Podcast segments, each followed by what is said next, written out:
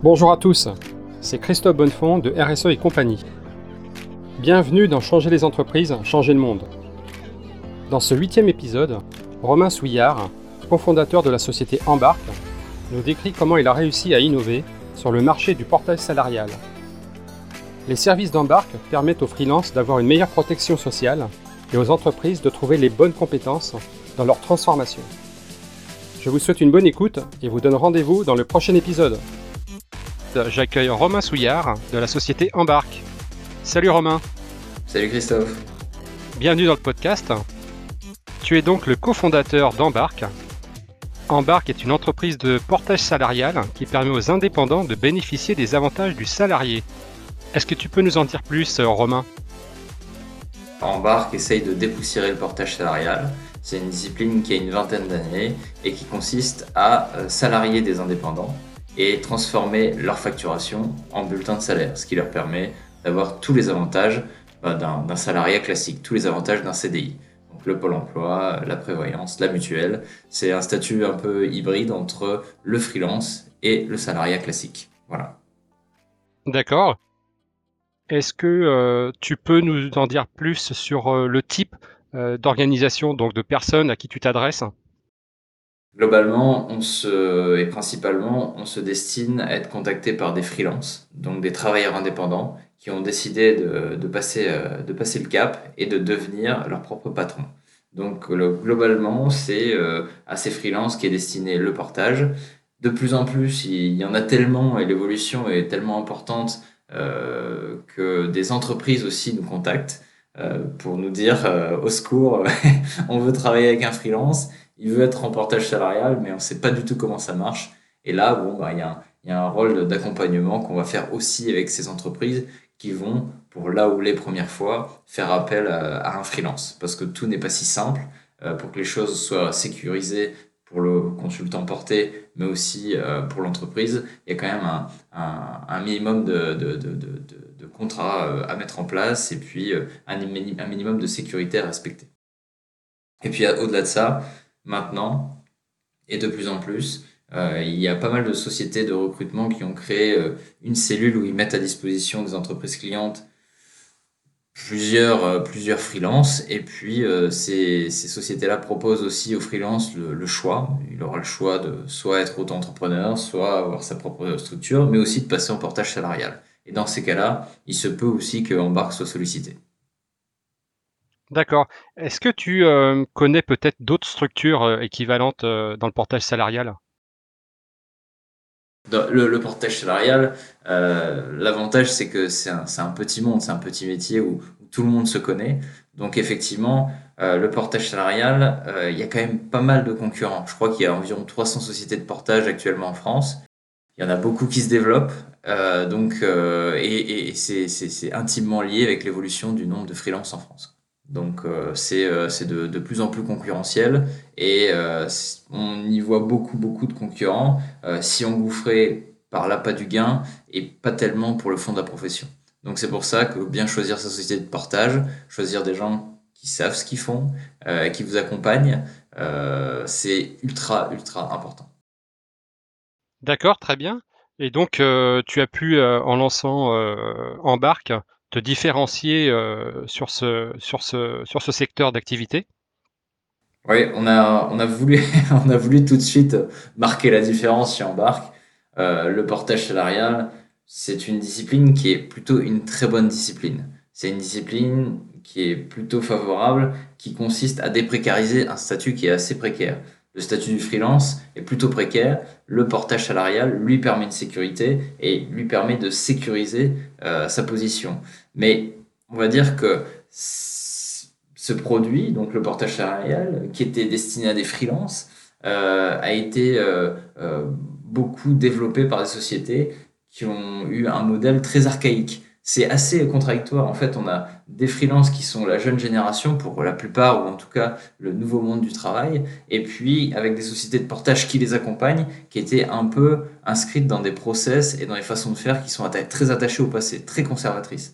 Donc, c'est vrai qu'on a essayé de dépoussiérer un petit peu le milieu du portage salarial, le rendre un peu sexy, euh, le rendre euh, plus transparent, parce que En portage salarial, on s'est rendu compte que, je sais pas, 50, 70% des salariés portés sont pas tellement au courant euh, de, de, ce qui se passe sur, sur leur bulletin de salaire, de ce qui se passe sur leur facturation. Donc nous, on a voulu, au-delà de nos outils, de notre jeunesse, de notre ambition éthique, on a voulu aussi ben, mettre, euh, mettre euh, à disposition du consultant des outils pour qu'il puisse comprendre tout simplement la discipline fondamentalement. Et je pense que là, euh, chez, chez Embarque, on se plaît à dire qu'on qu'on est des matelots parce que ça, on a tout à fait la philosophie maritime, mais au-delà de ça, euh, on est aussi brut que des matelots. C'est-à-dire que c'est ça aussi la bienveillance, c'est expliquer à quelqu'un euh, comment on va travailler avec lui et euh, comment on va l'amener à comprendre ce qu'on est en train de faire, même si la discipline est pour le coup très compliquée. On parle quand même de droit de la paix et de droit social. C'est des disciplines qui sont très compliquées. Ben, on arrive à tout vulgariser et à tout faire comprendre grâce à des outils et beaucoup de pédagogie aux consultants. Donc arrêtez avec le, le, flou artistique qu'il a pu, euh, a pu y avoir autour du portage. Euh, on peut faire le, test qu'on a déjà fait de 20 consultants en portage qui sont pas vraiment au courant de comment fonctionne le portage, des risques que ça peut, ça peut représenter, mais aussi des avantages qu'il peut y avoir. Donc, euh, je pense qu'il y a quand même encore un petit, un petit manque d'informations et on essaye de différencier en barque euh, sur ce, sur ce thème-là. Être, euh, être vraiment euh, des, des, des, des, gens très clairs, très transparents, éthiques dans notre façon de faire et pour, pour, pour le bien de la profession. Je vais revenir un petit peu sur l'origine d'Embarque. Qu'est-ce qui t'a poussé à créer Embarque, cette envie d'entreprendre avec l'autre cofondateur? Pense que historiquement, euh, moi j'ai grandi dans une famille d'entrepreneurs. Euh, j'ai fait une école de commerce. Euh, je me destine à la finance. Je, suis arrivé à 25, 26 ans sur des postes dans la finance ou dans la banque je savais pas du tout ce que j'étais en train de faire là. Quoi. Je savais pas ce que j'étais en train de faire. Donc j'étais dans des conditions qui étaient plutôt favorables et confortables, mais il n'y avait aucun sens à ce que j'étais en train de faire. Je trouvais euh, les travaux que j'étais en train de faire globalement très chiants. Euh, je m'amusais pas du tout et j'ai décidé plutôt euh, de, comment dire de, monter mon, projet. Mais le projet d'embarque, il fallait que ça colle un petit peu avec mon ambition, ma volonté de faire. Et, en fait, j'ai tellement été déçu par le salariat, déçu par le management tel qu'on le connaît, qui est cassant, qui est parfois incompétent dans, dans, pas mal de cas, que j'ai décidé de, de, de, de, de m'associer à un mouvement qui me correspondait tout à fait, c'était le mouvement freelance. Moi, demain, j'aurais, je pense, si j'avais pas monté en barre, j'aurais été freelance. Donc, je me suis intéressé à ce, à ce mouvement freelance, je me suis intéressé à son évolution. Euh, c'était tout à fait favorable à ce que euh, l'entrepreneuriat le, le, s'y prête. Je voulais accompagner ce mouvement. Alors c'était soit je devenais freelance, malheureusement, bah, je n'avais pas de talent. Pour être freelance, faut avoir un talent particulier. Et, moi, comme toute personne sortie d'école de commerce, j'ai pas de talent particulier. Euh, et euh, c'est quand on n'a pas de talent, bah, on accompagne ceux qui en ont. Et euh, donc, embarque, l'ambition, c'était bah, d'accompagner les consultants freelance, d'accompagner leur évolution et puis de leur offrir un service un, service client du tonnerre et des outils qui, qui sont vraiment dans, la fibre du digital et avec, avec aussi une bonne dose d'éthique. Parce que bon, les freelances ont besoin, on incarne, les freelances incarnent la nouvelle génération et, la nouvelle génération a besoin d'éthique, a besoin de transparence. Donc il fallait absolument un produit qui globalement euh, regroupe toutes ces, toutes ces caractéristiques. Et c'est là où euh, on a créé Embarque. On a eu d'autres projets entrepreneuriaux avant euh, qui n'ont pas, qui ont pas toujours été des grands succès. Euh, et, mais pour le coup, ça nous a, ça nous a appris un petit peu à, à, être entrepreneur parce que ça ne s'apprend pas à l'école. Et c'est de là aussi qu'on a créé Embarque. Voilà. Bah super, en tout cas, euh, je pense que tu es sur un, bon créneau aujourd'hui, puisqu'il y a un véritable engouement hein, quand tu regardes l'évolution du salariat, des indépendants surtout. Euh, on voit qu'il y a quand même, euh, je crois que c'est la moitié hein, des salariés en France. Euh, on doit être à 25 ou 26 millions de salariés et la moitié, la moitié, ce sont des indépendants. Oui, bah, il y, a, de plus en plus d'indépendants, ça c'est sûr. Et là, je reprends, une étude que j'ai lue il n'y a, pas, a pas si longtemps que ça. Je crois que c'était en 2018. il y avait 930 000 freelances en France. Donc 930 000, c'est énorme par rapport à ce que ça pouvait être dans les années 90 où, où les freelances c'était c'était 3 4 UBRLU qui facturaient en, en, freelance et c'était pas une profession du tout reconnue. Maintenant, on est arrivé sur un phénomène euh, sociétal. Je pense qu'il faut pas faut, faut, pas avoir peur du mot parce que c'est c'est le cas et qui prend une ampleur considérable avec euh, une croissance entre 30 euh, et 40% par an. Donc là, euh, potentiellement, en France, il y a peut-être entre 1,3 million et 1,5 million 000 freelances. C'est une population qui est énorme. Et pour le coup, si on fait un, recoupement rapide, ça devrait encore augmenter parce qu'en Europe, les, les, les, freelances représentent quasiment maintenant 11 millions. Donc ça, ça, va être un mouvement énorme qui a été très peu structuré. Mais très récemment, justement, il y a eu le premier syndicat du freelance. Mais c'est un, milieu qui a besoin d'être accompagné et qui n'a pas besoin d'être accompagné par, euh, par des gens qui sont là pour, uniquement pour, l'appât du gain, mais par, passion aussi et par, engagement. Euh, nous, chez est, on est depuis le début engagés et persuadés que ce mouvement allait exploser, que ce mouvement va exploser. Il est en train d'exploser et euh, ça, ça, nous donne, alors effectivement, ça coûte pas grand-chose, mais ça nous donne raison euh, par rapport au projet entrepreneurial. Et après, il va falloir continuer à leur mettre à disposition des services de, de grande qualité. Et c'est pour ça que Embarque, c'était important comme projet parce que on voyait trop de, de, projets entrepreneuriaux qui étaient destinés aux freelance et qui ne véhiculaient pas du tout les valeurs du freelance. Alors, c'est pas possible de s'adresser à un jeune qui est sorti du système du salariat classique parce qu'il a été dégoûté par le management, par les rémunérations, par le manque de transparence. Et dès, que la, dès la première mission trouvée, on lui propose des services qui sont pas transparents, des services qui sont euh, pas éthiques. Ça n'a pas de sens. Donc, il faut, il fallait absolument un service et un ADN qui correspondent à ce mouvement-là. Sans aucun doute. Oui, et là, en 2017, je crois, hein, c'est, ça a été beaucoup plus encadré au niveau du, portage salarial. Oui, le portage salarial a eu au moins des, reconnaissances sur le droit du travail, avec aussi l'ordonnance qui a été, bon, on va dire, l'acte fondateur du portage salarial et qui lui a permis une vraie reconnaissance. parce que avant ça, c'est pas que c'était du bricolage, mais en tout cas, c'était difficile pour les sociétés de portage d'expliquer sans, sans cadre contractuel. Et là, récemment, effectivement, il y a eu la convention collective euh, qui donne une vraie, euh, comment dire, une vraie légitimité à la profession. Et, et c'est important d'en parler parce que la convention collective, oui, c'est hyper chiant à lire, mais pour le coup, euh, ça donne un vrai cadre et ça donne une protection aux salariés et le constat est, sans appel. Il y a encore 60% des sociétés de partage qui appliquent la mauvaise convention collective. Donc c'est pour ça, quand, quand, quand, voilà, quand on parle d'accompagner un mouvement qui est en train de se former, de l'accompagner avec rigueur, c'est, ça fait aussi, ça fait aussi partie de ce, de, de, de, comment dire, de, de cet engagement qu'on doit avoir en tant qu'entrepreneur, surtout sur, sur de tels mouvements. Merci beaucoup euh, Romain pour toutes ces précisions hein, sur le portail salarial et puis j'espère que euh, les auditeurs qui auront envie eh ben, de, te rejoindre hein, chez Embarque. Bon, de toute façon, ma, porte est grande ouverte. On a eu l'habitude d'avoir des sociétés de portage qui étaient un petit peu des, des, des, des, mastodons avec un directeur général, avec un président, avec une ligne hiérarchique, avec euh, des, des organismes un peu cachés. Embarque, euh, c'est un organisme qui est tout le, qui est un organisme, une société qui est tout le contraire. Euh, on est on est on est installé dans le 11e. Il y a des consultants qui viennent souvent nous voir. Il n'y a pas de problème pour échanger. On est toujours disponible et on veut casser un peu cette image de, de, de, de société un peu fantôme. Justement, on ne veut plus l'être. Très bien. Et au niveau de, des, salariés portés, euh, ils proviennent euh, principalement d'Île-de-France euh, ou d'autres régions?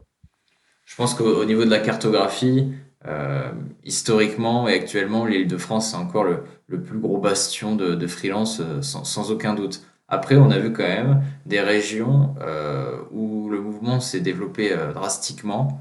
il y a la région du Nord, les Hauts-de-France, la région lilloise, euh, que, euh, dans, dans, que j'anime grâce à Embarque Lille, dont on a ouvert l'antenne il n'y a pas si longtemps que ça. Et il y a aussi euh, le, le, sud de la France avec Marseille, où il y a de plus en plus de freelance qui se lancent. le freelancing, c'est cool. À Paris, je pense que certains ont eu leur dose et donc s'exportent dans des régions et se régionalisent. Euh, et oui, je pense que les, régions du Nord et, le Marseille en particulier ont accueilli quand même pas mal de freelance ces, derniers temps. Après, Lyon est un, énorme vivier aussi de freelance euh, et Bordeaux et Nantes Bordeaux, Nantes et Strasbourg commencent vraiment à, montrer des signes très encourageants pour, pour la discipline. Très bien. Donc en fait, euh, tu t'adresses vraiment à, tous les futurs salariés portés euh, de toute la France. On, s'adresse à tous les salariés portés euh, et on a deux corps de métier chez Embark qu'on accompagne régulièrement. C'est les IT, du développeur au DSI et les managers de transition. C'est les deux populations avec qui on travaille le, le mieux chez Embark, sans aucun doute. Parfait, merci pour ces précisions, ça peut, ça peut intéresser les auditeurs aussi. Euh, concernant, tu sais, euh, Romain, euh, l'impact, aujourd'hui on parle beaucoup d'entreprises avec de l'impact, hein. maintenant on parle plus de quasiment, enfin on va parler de moins en moins de performance mais plus d'impact.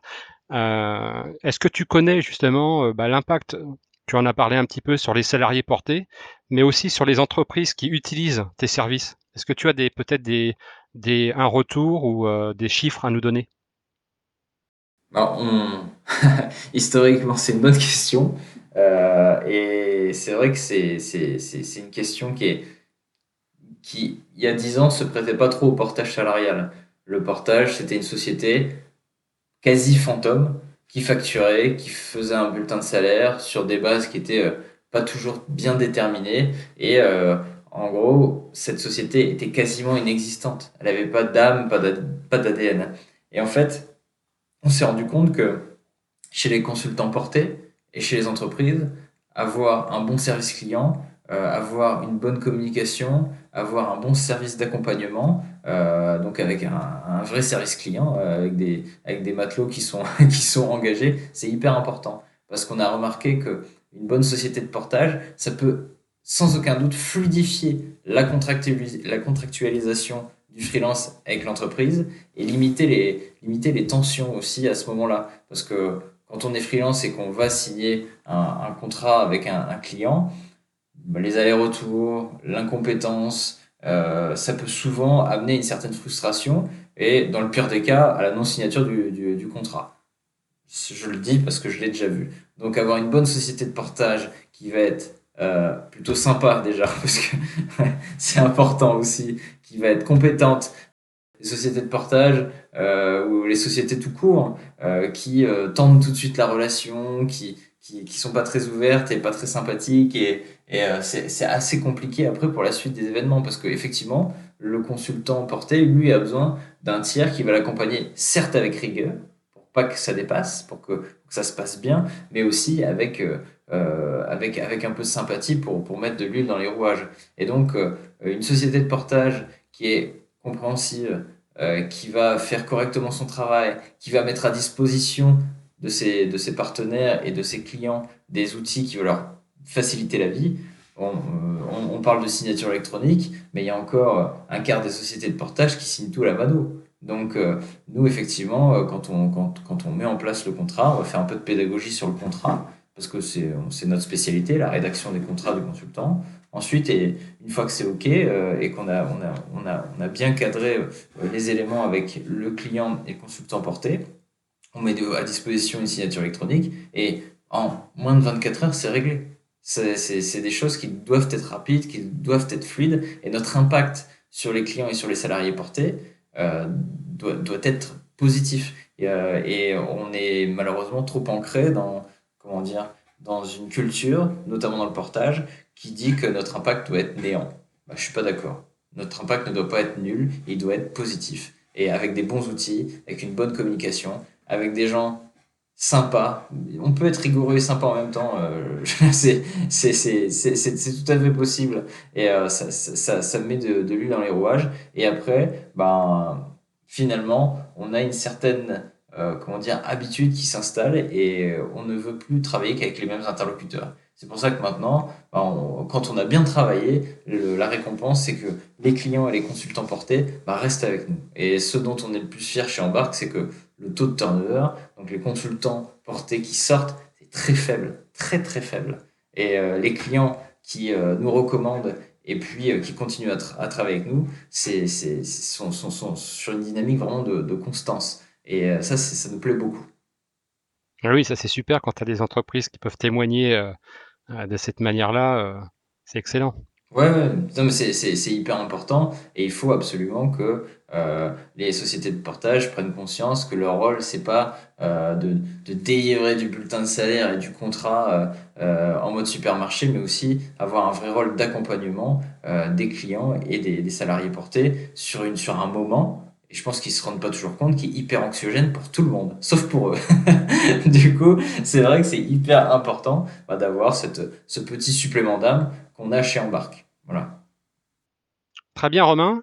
Quel est ton modèle d'inspiration? Donc, je sais que cette question euh, est, pas, est pas facile. Euh, donc, ça peut être une personne, ça peut être un livre d'ailleurs, ça peut être un film aussi. C'est vraiment euh, une question qui est très large. Donc, euh, qu'est-ce qui, qu'est-ce qui a pu t'inspirer? Ben, là, pour le coup, je pense que moi, j'ai un modèle d'inspiration qui est net, que j'ai en tête, et qui, qui me vient du, du sport, euh, tout simplement, c'est Claude Onesta. Claude Onesta, qui est un des, un, des, des, entraîneurs les plus titrés du monde, euh, avec son équipe de France de handball, euh, qui est une, une, une sommité sur, sur, sur l'art du management, et qui est une personnalité euh, marqué au fer rouge par des valeurs. Euh, et, ça, ça, ça, ça, m'anime. Ça m'anime. J'ai été handballeur euh, plus jeune et j'ai, vu l'évolution de l'équipe de France, de cet homme qui était incompris de tous, qui avait des résultats qui étaient déplorables au début, et puis qui finalement est devenu, grâce à la, la, réussite de son modèle de management, 3, 4, 5 ans plus après qu'il ait été, euh, qu'il ait été euh, appliqué pour la première fois, le, la réussite de son modèle de management qui a amené l'équipe de France de handball sur ses plus grands titres sur, et sur une succession de titres jamais vu dans l'histoire du sport. Et le handball, ça me parle beaucoup parce que j'ai eu le, le, comment dire, j'ai eu le, le, le défaut dans, dans, ma vie euh, entrepreneuriale, surtout au début, d'être très perso de tout ramener à moi. Je suis un profil plutôt commercial, donc globalement, c'était moi, moi, moi, je fais. Et puis, je j'avais pas, pas beaucoup de, d'esprit d'équipe. Je voulais, j'étais animé par le fait de, de gagner, mais finalement, comme au handball, comme dans tout sport co, ben, on peut pas gagner un match à soi. C'est pas possible en étant tout seul. C'est, dans l'équipe qu'on, qu'on tire les plus grandes forces, l'esprit d'équipe. C'est un peu euh, consensuel ce que je dis, mais c'est vrai.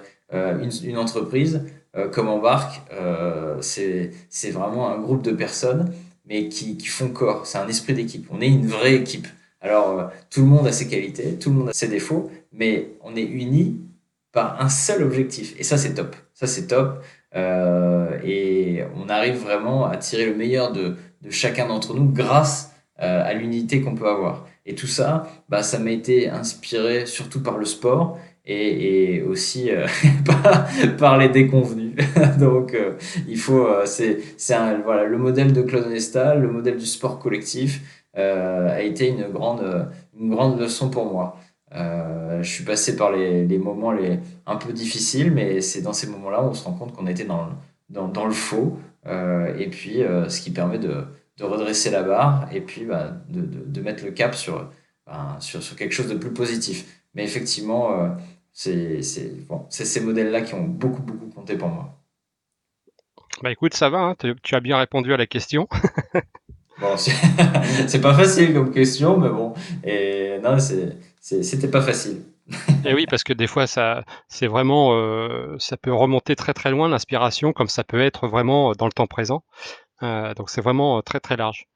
En tout cas, merci d'y avoir répondu il y a beaucoup de, points communs entre le sport, hein, euh, le sport et, euh, dire l'état d'esprit euh, d'entrepreneur quelque part. Bah, il y a, je pense que je me souviens quand j'étais un peu plus jeune, même si je suis pas très vieux, Mais, mais quand, j'étais un peu plus jeune et que j'allais à mes premiers rendez-vous clients pour, pour une banque, j'ai eu l'occasion de, de, travailler pour une grande banque. Je le voyais comme un match. C'était c'était la même chose. Je voulais gagner ce rendez-vous. c'était la même adrénaline, c'était la même tension. Et, et, on retrouve certaines, certaines comment dire, Ouais, certains traits de, de, de, l'événement sportif. Et après, on se rend compte aussi que les rendez-vous, le, le succès, le, c'est des choses qui se travaillent. C'est des choses, il faut s'entraîner pour y arriver. Et s'entraîner, c'est aussi échouer. Et malheureusement, la culture de l'échec en France, elle est pas toujours bien perçue, alors que échouer, c'est la meilleure façon d'apprendre. Il faut se casser la gueule. C'est euh, si si un enfant se casse pas la gueule, il saura jamais que ça fait mal et il saura jamais se relever. Si un sportif se casse pas la gueule, euh, il gagnera jamais de grands titres. Euh, tous les sportifs qu'on connaît et même même les Nadal, c'est des gens qui ont éminemment souffert. C'est des gens qui ont, qui ont souffert et, et c'est de cette souffrance-là qu'on apprend beaucoup. Et j'ai envie de dire, je fais le parallèle avec le management. Euh, c'est aussi ça, c'est en faisant des erreurs qu'on apprend. Bien sûr. Et j'avais justement une anecdote euh, avec un, un, collègue, euh, avec un collègue qui est banquier au Canada. En France, si ton banquier va te poser la première question, c'est bon, pas de problème, t'as jamais planté de boîte? Point d'interrogation. Et, si la réponse est non, non, j'ai jamais, jamais planté de boîte, euh, tu auras les portes grandes ouvertes.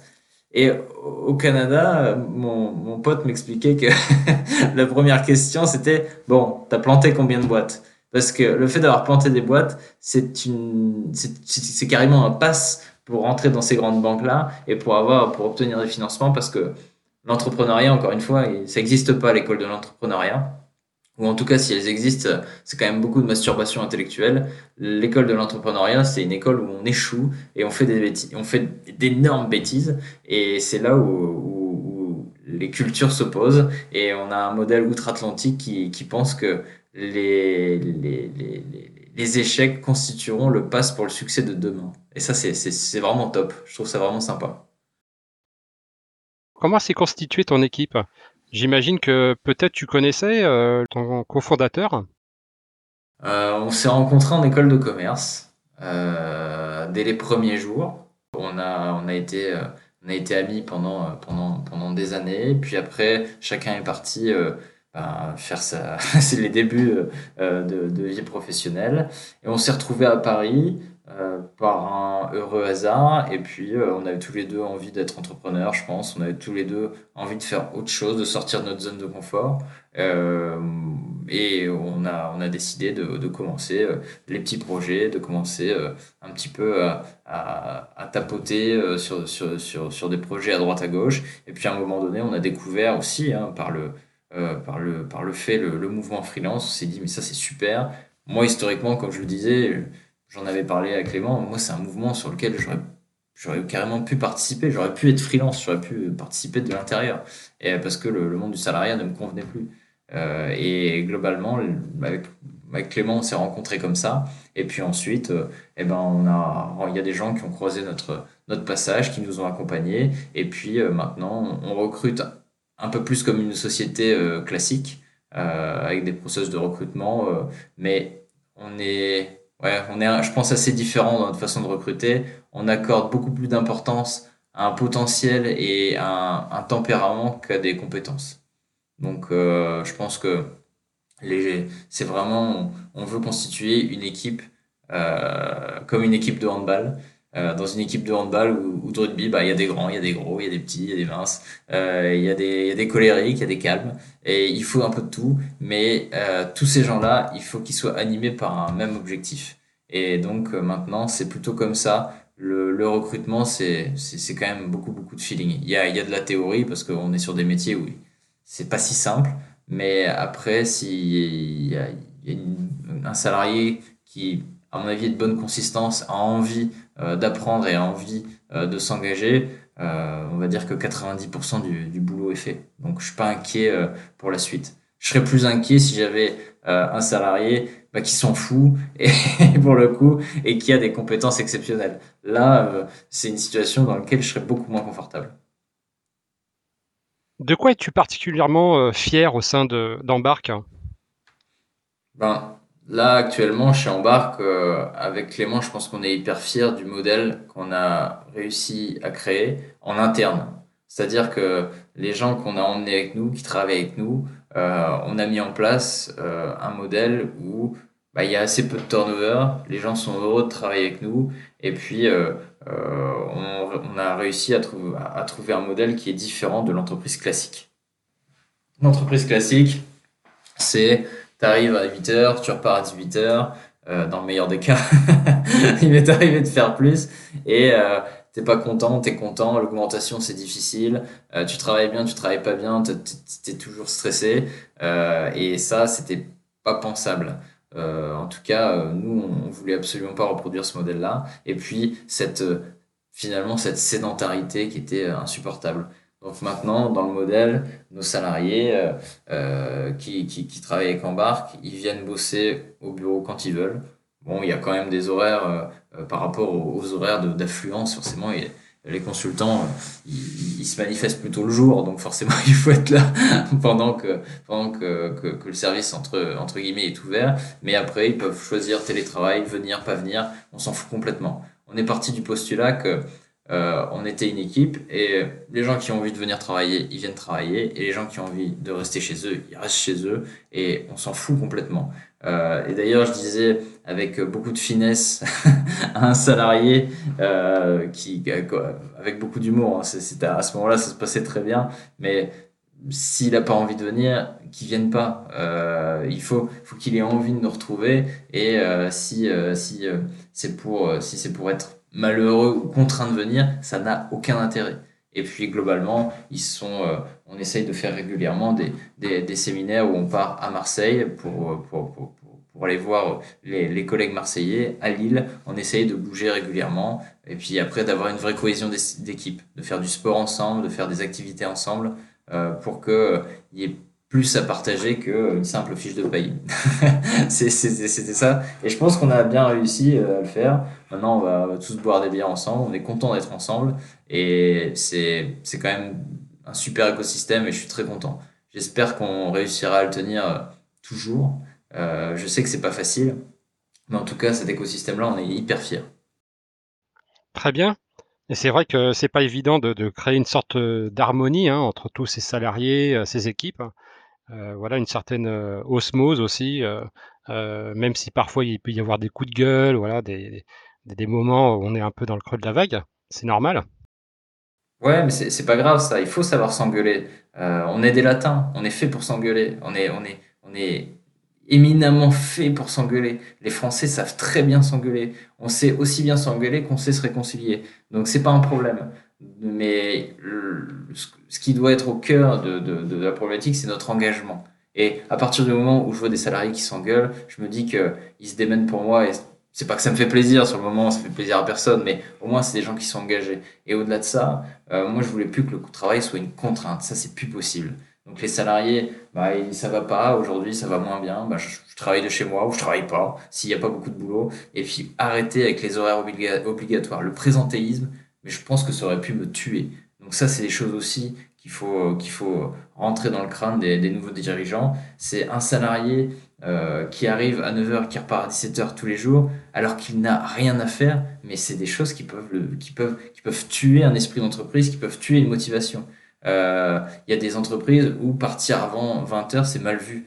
Mais euh, il ne faut pas oublier que chacun a ses capacités. Moi, je pense que j'étais prêt à bosser comme un cinglé euh, pendant 5-6 heures et euh, donc euh, ouais, vers 14-15 heures, moi, je voulais me barrer pour aller faire du sport. Mais ça, ça m'était complètement interdit parce que c'était mal vu. Mais globalement, le mec qui avait glandouillé à côté de moi, alors lui, il allait bien rester jusqu'à 19, 20 heures, mais euh, euh, le truc, c'est qu'il avait travaillé beaucoup plus lentement, qu'il avait un, comment dire, un rythme qui était différent et rythme qui ne me correspondait pas. Donc, je pense qu'il faut respecter le rythme de chacun. Et il faut que dans une entreprise, les salariés aient envie de venir. Et maintenant, je suis quasiment persuadé que les gens, quand ils viennent, bah, ils, ont envie de venir parce qu'on va déjà on va bien se marrer. Et puis au-delà de ça on va bosser ensemble on va faire des trucs cool.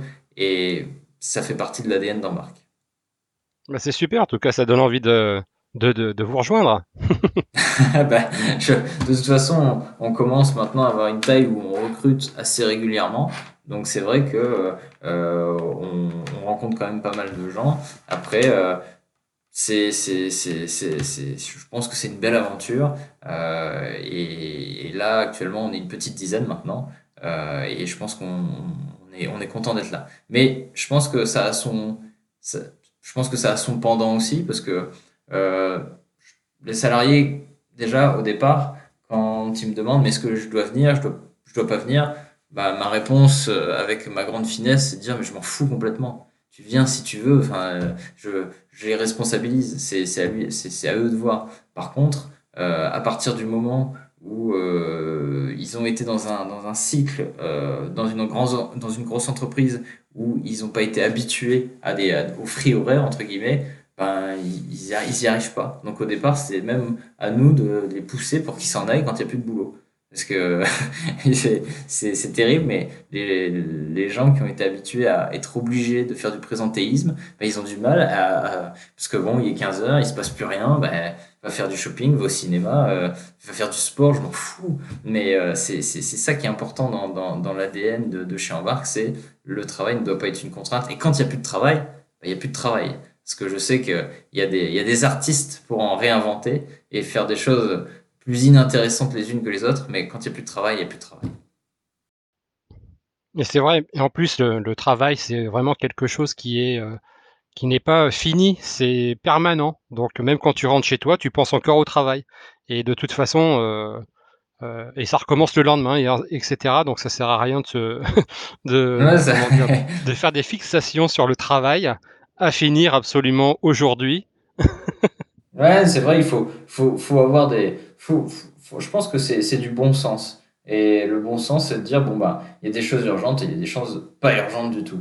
Donc, euh, je suis, à mon avis, le plus mal placé euh, pour en parler, mais euh, parfois, j'arrive à faire le distinguo. Par contre, j'oblige les gens qui travaillent avec moi à le faire.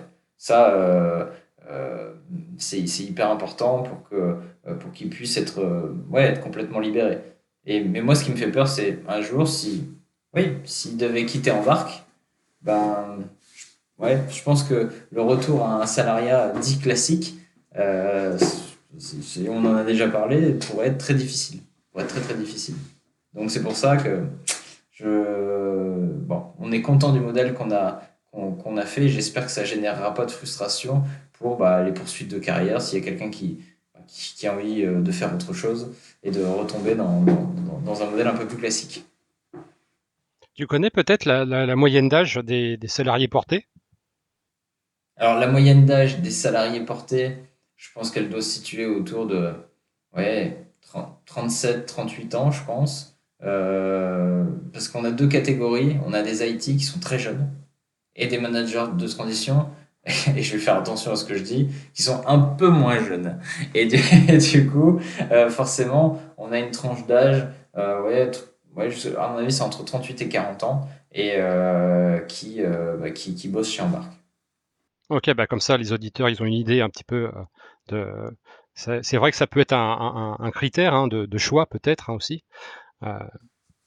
Ouais, c'est vrai, mais ce qui est, ce qui est marrant, c'est que chez Embarque, on a su euh, s'adapter à une population très jeune et aussi à une population qui est un peu plus conservatrice. Parce que euh, on a beau avoir un beau produit, Embarque a beau être un plutôt beau produit, euh, on, est quand même très rigoureux au départ. On est des spécialistes du fond avant d'être des spécialistes de la forme. Et ça, c'est important. Et c'est pour ça qu'on a pu plaire à une jeune population qui attache un peu plus d'importance à un beau site, à une belle forme, à une belle marque, et puis une population un peu plus conservatrice, euh, qui, a, un peu plus de bouteilles, qui se laisse pas avoir par une belle marque euh, et un bel emballage, qui veut des professionnels du fond. Donc c'est pour ça qu'on plaît beaucoup, je pense, à ces deux, euh, corps de métier. Très bien. Je reviens un petit peu, Romain, sur l'année 2020. Donc on est, on a passé la moitié de l'année hein, avec cette fameuse crise sanitaire, crise économique aussi. Euh, comment tu vois, tu as, euh, tu as surmonté, je dirais, euh, ces, moments avec Embarque ou peut-être à titre personnel et quelle innovation comptes-tu apporter par la suite, bah, suite à cette crise? Ouais, 2020, ça a été comme on, comme on dit, une drôle d'année. Vraiment une drôle d'année. Et bercé de beaucoup d'anxiété. Énormément d'anxiété par rapport à ce qui allait arriver. Moi, j'ai eu beaucoup d'anxiété pour mes salariés portés parce que historiquement, le chômage partiel n'avait jamais été accordé au portage salarial. Heureusement, le gouvernement a pris des mesures exceptionnelles et a permis à, tous ces salariés portés là d'avoir le chômage partiel euh, pendant 3 à 4 mois. Donc c'est des mesures qui sont historiques, qui rendent euh, le portage salarial plus fort que jamais, plus fort, mille fois plus fort que le freelancing euh, pur avec l'auto-entrepreneur et avec le compte d'auto-entrepreneur ou la SASU, on a le modèle pour le freelance le plus protecteur maintenant sans aucun doute. Le portage c'est euh, comment dire, c'est imposé comme étant la référence de la sécurité pour le freelance. Là, il n'y a pas de sujet là-dessus. Donc ça, ça nous a levé une anxiété.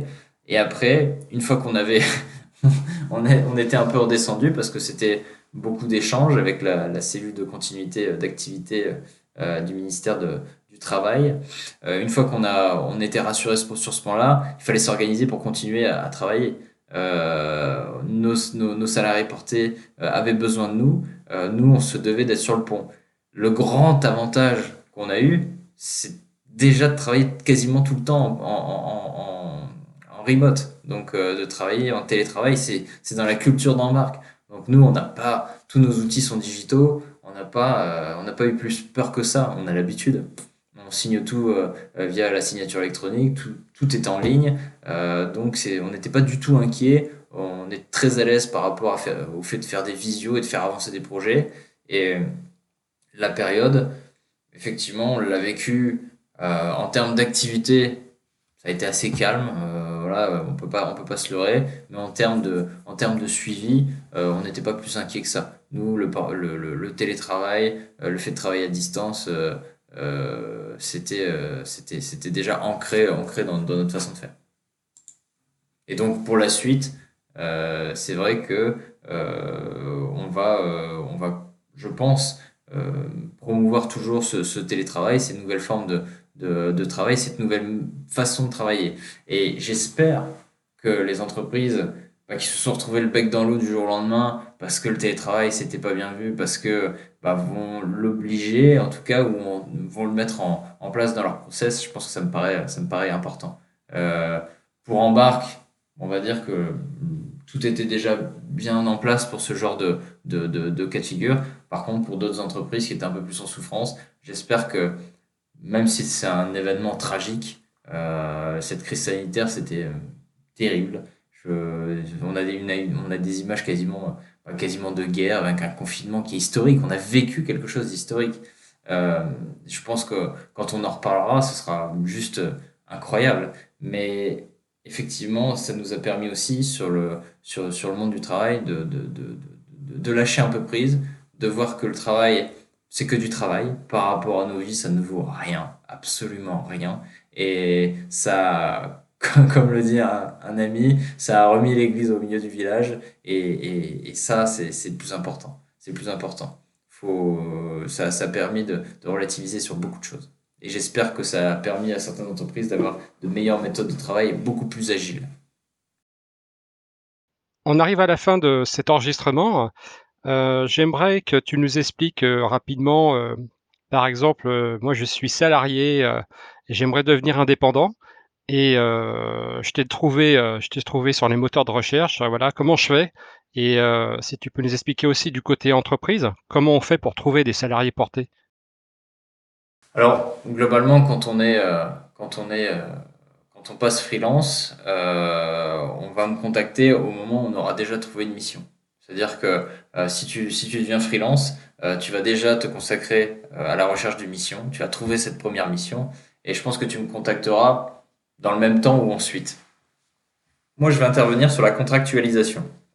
Je vais, une fois que tu t'es mis d'accord avec ton client, avec ce que tu vas facturer, avec ce que les avantages que tu auras négocié avec. Moi, je vais, mettre, je vais coucher tout ça sur papier. Donc, je vais faire un contrat de prestation. Et ensuite, euh, une fois que le contrat de prestation euh, sera, euh, sera en ligne et signé par toutes les parties, je vais mettre en place un contrat de travail. Et puis là, je vais t'ouvrir un espace sur notre outil. Je vais te, je vais te permettre d'accéder à notre écosystème embarque et puis d'être parfaitement tranquille de pouvoir facturer du jour au lendemain sans avoir à créer quoi que ce soit et juste en nous envoyant quelques éléments. Le but du portage salarial, c'est d'être tranquille. L'objectif du freelance, euh, il est unique et il doit simplement se déplacer chez son client et faire un carton. Il ne s'occupe de rien, ni de sa facturation, ni de sa contractualisation, ni de rien. Et ça, c'est important. Une liberté d'esprit totale avec des gens derrière qui, qui s'occupent de tout et qui, qui savent ce qu'ils font. Et côté, euh, côté client, pour trouver des freelances, maintenant, euh, bon, il y a, y a quand même pas mal de biais, il y a des plateformes, il y a des cabinets, euh, il y a les freelances qui se positionnent eux-mêmes euh, on, se fait souvent euh, euh, démarcher sur LinkedIn par des consultants freelance qui sont, qui sont, qui sont bons et qui, qui, qui, font eux-mêmes leur prospection. Donc, on va dire qu'il y a plusieurs, plusieurs, plusieurs biais. Et même si le fait de passer par un cabinet, ça permet parfois un petit peu plus de, ou une plateforme, ça permet un petit peu plus de confort par rapport à l'assurance du profil. Parce qu'effectivement, quand on a un consultant freelance euh, qui, qui, fait défaut. Là, on n'a personne à qui, à qui parler, alors que quand on a un cabinet derrière, c'est peut-être parfois un peu plus rassurant. Très bien. J'ai vu en plus sur le site, euh, on peut euh, sur la page d'accueil, hein, on peut d'ailleurs simuler hein, son revenu. Ben oui, en fait c'est ça notre métier, c'est bon effectivement c'est d'avoir créé un écosystème qui coule avec des outils qui sont qui sont moderne, avec euh, aussi un service client qui, qui envoie du bois. Mais notre vrai métier, c'est de transformer la facture en bulletin de salaire. Donc, la grande question du consultant, c'est combien je vais gagner avec cette facture? Ben, nous, maintenant, on a un outil, et cet outil euh, qui a l'air euh, d'une petite calculatrice, ne vous y fiez pas, c'est un outil qui est précis à l'euro près, qui vous permettra de savoir, avec un montant de facturation précis, combien vous allez gagner à la fin du mois, tout simplement. C'est vrai que c'est quand même un facteur important, euh, surtout en indépendant, euh, de savoir combien on va pouvoir euh, gagner. C'est hyper important de savoir combien on va gagner et d'en être sûr. Et, c'est là où l'éthique et la transparence d'embarque fait la différence. Parce qu'on est capable de mettre en place des outils qui vont correspondre quasiment à la dizaine d'euros près. Et ça, ça c'est plutôt pas mal. Oui, effectivement. Donc, Embarque, c'est une innovation technologique et une innovation également managériale avec euh, les salariés portés. Oui, c'est ça. On a essayé, essayé d'innover sur le, cœur du métier, le portage salarial, euh, en, en, rendant automatique en automatisant le, maximum de tâches, mais aussi dans notre façon d'appréhender euh, la vie à l'entreprise. Donc, avec nos salariés, avec, on a essayé d'innover sur les deux pans. espérons que l'avenir nous donne raison sur ces projets-là. Oui, je pense que c'est euh, un secteur en, pleine croissance au niveau de, l'emploi. C'est un secteur qui est en pleine croissance, c'est un secteur qui a de l'avenir et c'est un secteur qui est immensément en demande de conseils et en demande de, de, sociétés qui, les accompagnent, qui accompagnent avec, euh, avec une certaine euh, intégrité. Donc j'espère pouvoir t'accompagner sur, cette, sur ce mouvement des salariés portés. Bah, tu seras le bienvenu. Avec grand plaisir. Romain, je te remercie. Donc je rappelle à nos auditeurs que tu es le cofondateur d'Embarque avec euh, Clément Escande. Ça. Je remercie également donc les auditeurs et les collaborateurs des entreprises engagées comme la tienne dans la performance sociale, écologique et économique. Un petit rappel juste sur le podcast, donc changer les entreprises, changer le monde le podcast qui vous fera aimer la RSE. Vous allez également découvrir ou redécouvrir un acteur RSE qui change les entreprises en France à chaque épisode. Le podcast est disponible sur les plateformes YouTube, SoundCloud, Spotify et bien d'autres. Et enfin, pour participer au podcast comme Romain, contactez-moi sur LinkedIn ou RSE et compagnie sur Twitter et Instagram, à RSE et compagnie. Merci pour votre écoute. Merci Romain. Merci Christophe. Et à bientôt pour changer les entreprises et changer le monde.